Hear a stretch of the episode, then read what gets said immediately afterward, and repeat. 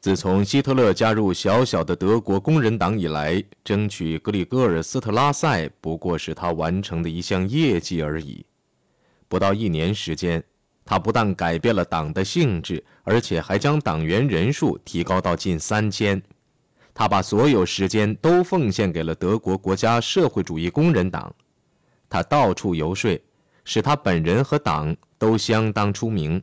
他曾作为主讲人出席过约八十次群众集会，在卡普起义期间，曾与埃卡特一同前往柏林，曾在国家社会主义者塞尔斯堡大会上讲过话。讲坛上所取得的成功，并没有冲昏希特勒的头脑。其实，他常在自己的室内来回踱步，不断向他的警卫乌尔里希·格拉夫抱怨自己无能。不能出去，把自己所知道的告诉人民，把自己想做的事情告诉他们，能讲演就好了，能讲演就好了。他常常这样高喊。由于对自己的讲演方法和群众大会的掌握方法都不满意，他便顽强地对这两者实行改进。为此，他参加过对手的群众集会，并发现对方的主讲人在演讲时，其风格有如妙语连篇的报刊文章，又有如科学论文，没有激烈的言辞，还不时有些小笑话。这种冗长的集会使他懂得了该忌讳的是什么。他把自己的讲演搞得既生动活泼，又具有鼓动力，气氛也是实事求是而亲切。常有免费的啤酒、香肠之类供与会者享用。有的时候，如果党的经费许可，还有手风琴演奏和民歌助兴。然后，心理上的火候一到，希特勒本人便在奏乐声中和舞动的万字旗群中出场。通常，他开讲时总是心平气和，然后如同一个演员一样，他善于觉察听众的感情。按听众的需要调整其讲演方法与内容，使会议达到高潮，使听众几乎无法控制其热情。群众集会的成功并没有使希特勒满足，他需要一个更宽阔的论坛，一份自己的报纸。原来那份《人民观察家报》由于诽谤言论太多，早已处于破产边缘。这份报纸正是他所需要的。而财政危机也正是他所期待已久的时机。十二月十七号清晨两点钟，希特勒突然闯到埃卡特的住处，激动万分地宣称，由于债务过多，必须将《人民观察家报》卖掉，但有落入外人之手的风险。有个分裂主义者企图将它买来作为宣传自己的纲领的论坛，党必须把它买过来，出价是便宜的，仅十八万马克。希特勒确信埃卡特肯定能在有钱的朋友中凑足这笔款子。第二天上午八点，德莱克斯勒出现在埃卡特的门前。对一个具有后者的生活习惯的人来说，这是个有苦也难言的时刻。德莱克斯勒回忆说：“起初他发了一通脾气，后来我们便一同外出。”到中午的时候，他们已从冯埃普将军那里募得了六万马克，从其他捐款人手中募得了三万马克。德莱克斯勒本人承担了该报十多万马克的债务。当天下午四点，购买《人民观察家报》之登记手续便办理妥当。到这个时候，希特勒及其德国国家社会主义工人党，主要是靠了一个行为古怪的作家和一个工具制造者的帮助，已为下一步的跃进做好了准备。一个月后，也就是一九二一年一月二十二号，德国国家社会主义工人党在慕尼黑召开了第一届年会。在一年多一点的时间里，在巴伐利亚的右派政治力量间，党已经发展为一股具有相当实力的势力。这主要是因为希特勒具有词一般引人的个性和迷人的经历，还有希特勒的演讲才能，把原来的组织从清淡引向行动。大多数党的创始人，包括德莱克斯勒在内，对这一转变都倍感关切。他们虽然感激希特勒为毫无生气的党带来了活力，但又觉得这是否值得？在极短的期间内，希特勒便占据了统治地位，得到周围人们的支持。这些追随者，罗姆、斯特拉塞兄弟、罗森堡，他们带来的可以肯定是暴力的预兆。希特勒的许多私交和同仁对这个老兵都非常反感，他们觉得他们的波西米亚同僚太多了。还有哪一个真正的社会主义者会与银行家、企业家以及像贝希斯坦那样的社会主义者保持如此亲密的关系呢？表面看来，第一届年会似乎是希特勒发动叛乱、公开夺权，垂手可得的权利是合乎逻辑的。因为只有四百一十一名代表响应前往慕尼黑的号召，希特勒耐住了性子。另外，关于政策和策略方面的越来越大的分歧，普通党员也不太了解。因此，表面上大会似乎仍很团结，但知情人却明白大会在明争暗斗。于是，大家便齐心协力，准备十二天后让希特勒在吉尔库斯克罗纳成功的露面。那年冬天。日子特别难熬，在德国全境抢粮事件此起彼伏。巴黎盟国最高军事委员会向德国索取巨额战争赔款，更加剧了社会混乱。处于破产边缘的德国支付一千四百三十万金马克的战争赔款，许多人已在寒冷中生活，饿着肚子。据回忆，那个时候的年工资额仅够工人糊口，连中产阶级也得过苦日子。由于群情激愤，各主要政党都在考虑是否在科尼西广场举行联合抗议示威。这一行动因害怕赤色分子将他们分裂，后来被取消了。二月一号，希特勒要求做出最终决定。行动委员会因组织不充分，答复他们拟在一周内举行大会。听到这一点，我已经忍无可忍，决定独自举行抗议示威大会。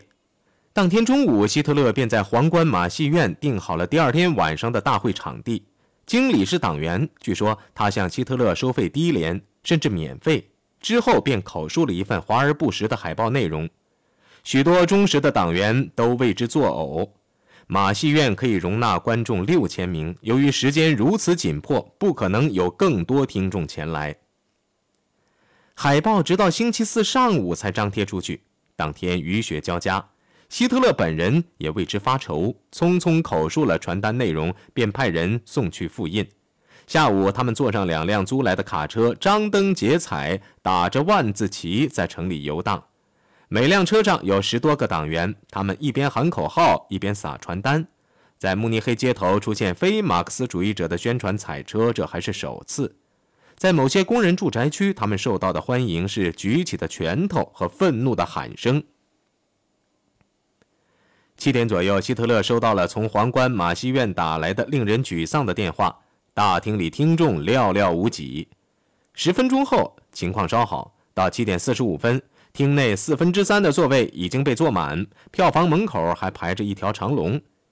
希特勒进入演讲大厅时，与一年前的霍夫布劳斯一样，他满心欢喜。大厅里挤满了成千上万的人，他像一颗巨型炸弹横卧在我眼前。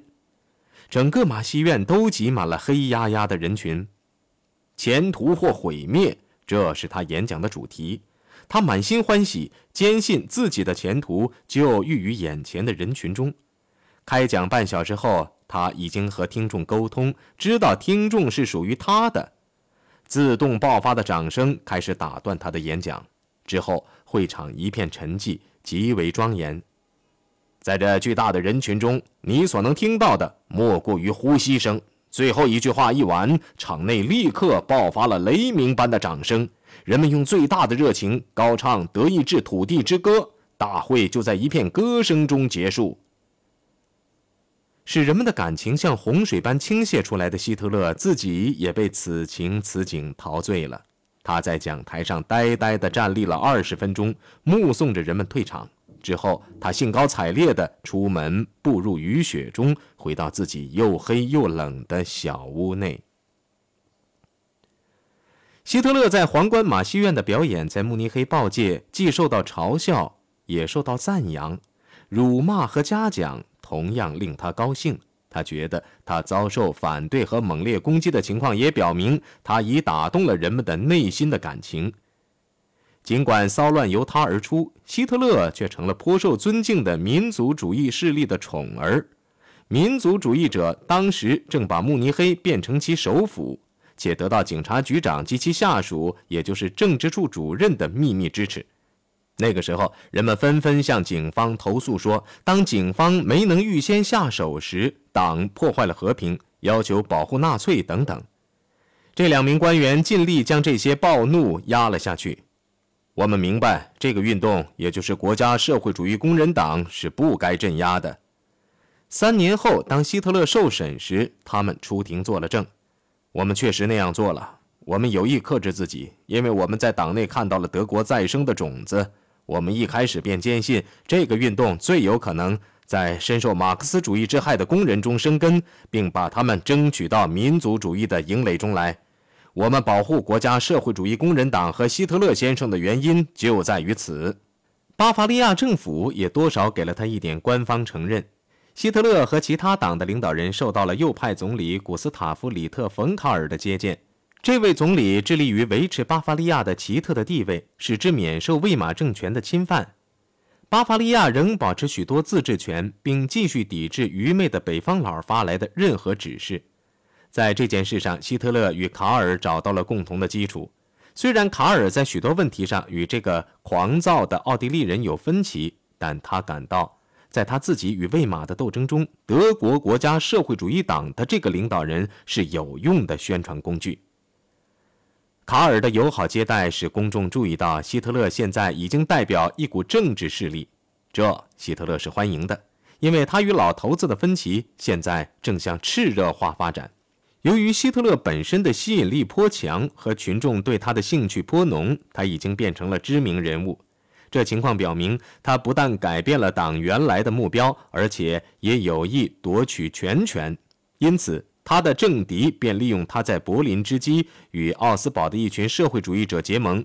这似乎并无害处，但希特勒意识到这是狡猾的一招，目的在于削弱他的影响。他急忙赶回慕尼黑，趁其不备发动反攻。七月十一号，他宣布退党。三天后。他将退党原因以最后通牒的形式提交给全体党员。他提出，除非他出任党的主席，并被授予独裁的权利，否则不再返回党内。我之所以提出这些要求，不是因为我对权力如饥似渴，而是因为近日的事件使我倍加相信，如果没有铁一般坚强的领导，党便会在短期内失去其原有的性质。一个国家社会主义的德国工人党不是西方的某个协会。这是希特勒从战争中带回的思想，领导原则对指挥官绝对服从首次明确出现。希特勒让委员会在十八天内采取行动，德莱克斯勒怒不可遏，拒绝妥协。由于当时党内又在散发一本匿名的小册子，形势便更加严重了。这本小册子名叫《阿道夫·希特勒叛徒》。是事实与幻想混为一谈的捏造，旨在重伤。但是大部分内容，比如希特勒称自己为慕尼黑之王，在女人身上浪费了大笔金钱，是犹太人花钱雇佣来的之类，都太荒唐可笑，连作者本人也不会相信。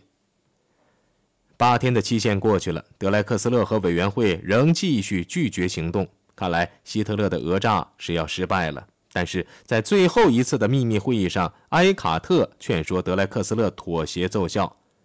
德莱克斯勒继而说服了其他执行委员，理由是除希特勒外，他们仍可以组成一个小组。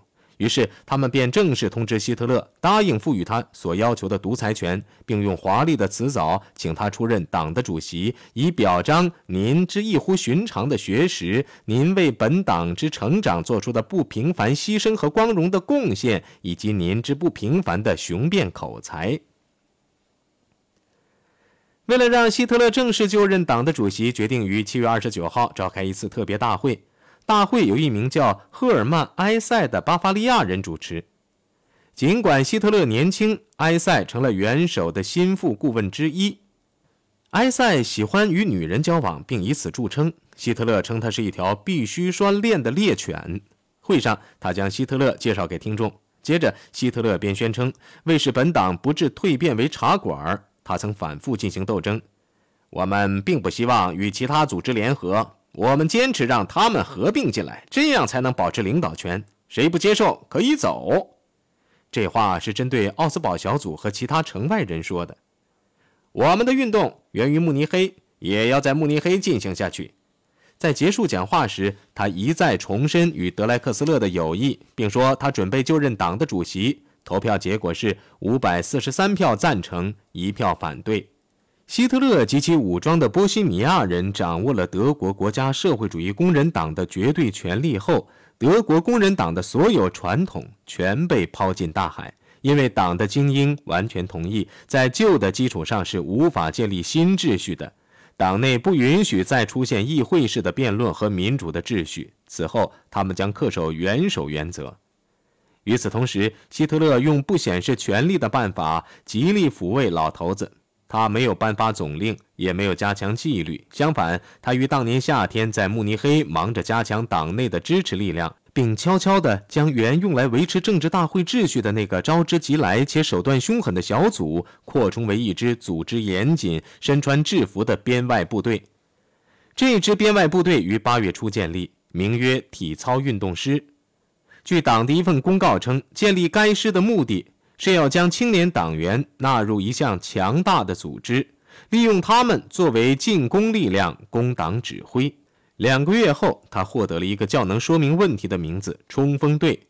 就希特勒而言，冲锋队不外乎是维持秩序的一种政治工具。同时，由于他们身穿制服在街上巡逻，可以在热爱纠察的市民面前炫耀一番。但是，冲锋队队长罗姆却将他看作是一支真正的武装力量，是自己的私家军。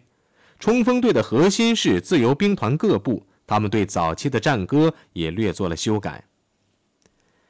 由于建立了一支私家军，党这个工具又完全受他控制，希特勒便准备将党引上一条新的、更加革命的道路。在此后的几个月内，他挑唆起一系列的公开挑衅事件。这次骚动开始时，从表面上看，所有行动都是无意的，比如说街上某个犹太人受袭击，不法的挥舞旗帜、散发小册子，还有一些小的争吵等等。然而，继这些小小的扰乱治安行为后，一九二一年九月十四号却发生了一件大事。事情发生在巴伐利亚团在罗文布劳酒店召开的会议上。巴伐利亚团是个联邦主义者的组织，他接受魏玛政府的社会纲领，却反对其极权主义。正当该团的领导人被希特勒看成是其最危险的反对派的工程师巴勒斯特开始演讲时，希特勒大踏步进场。在此之前，大批便衣冲锋队员已经被安插在前排的听众中。见希特勒进来，他们全体起立，高声叫喊，为他助威。数以百计的安插在听众中的党的追随者也加入了助威的行列。赫尔曼·埃塞登上一把椅子，大声呼喊说：“巴伐利亚目前之落后状态，完全是犹太人造成的。”此话一出，听众便同声高喊，要求巴勒斯特将发言权让给希特勒。为了防止争吵，有人关上了电灯，结果却是混乱。灯火重新亮后，冲锋队涌上讲台，将巴勒斯特团团围住，将他痛打一顿，并将他抛进听众席里。在警方调查此次扰乱事件时，希特勒毫无悔改之意。没有什么，希特勒顽固地说：“我们达到了目的。”巴勒斯特没有讲话。事情并没有就此结束。希特勒与埃塞两个人得到通知，他们将因扰乱治安而受到审判。对他俩审判所激励的却是暴力。十一月四号，当希特勒在慕尼黑的霍夫布劳斯宾馆演讲时，暴力事件爆发了。晚七点四十五分，希特勒进场时，大厅里挤满了八百多人，妇女们被通知坐在前排，尽量远离太平门。这番警告并没有把马格达莲娜·施维耶太太吓走。她是希特勒住所对面的一家蔬菜水果店的老板娘，也是希特勒的忠实追随者。我激动过分，并不真正害怕，麻烦就在眼前，这是明显不过的。厅内多数人都是赤色分子。事实上，来自吗啡工厂、伊萨利亚仪表厂和其他工厂的怀着敌意的工人，在人数上远远超过了希特勒的追随者。另外，党也不再享受巴伐利亚政府的暗中保护，因为总理冯卡尔已被迫辞职，让位给了更温和的温和派。希特勒发现社会民主党人比他来得更早，并且占了大部分位子，便下令把所有门关闭。他对冲锋队员们说：“他们效忠运动的时机到了。”除了死后被抬出去，否则我们谁都不准离开大厅。他们的理论是进攻是最佳防守，所以一发现暴力的迹象就立刻袭击。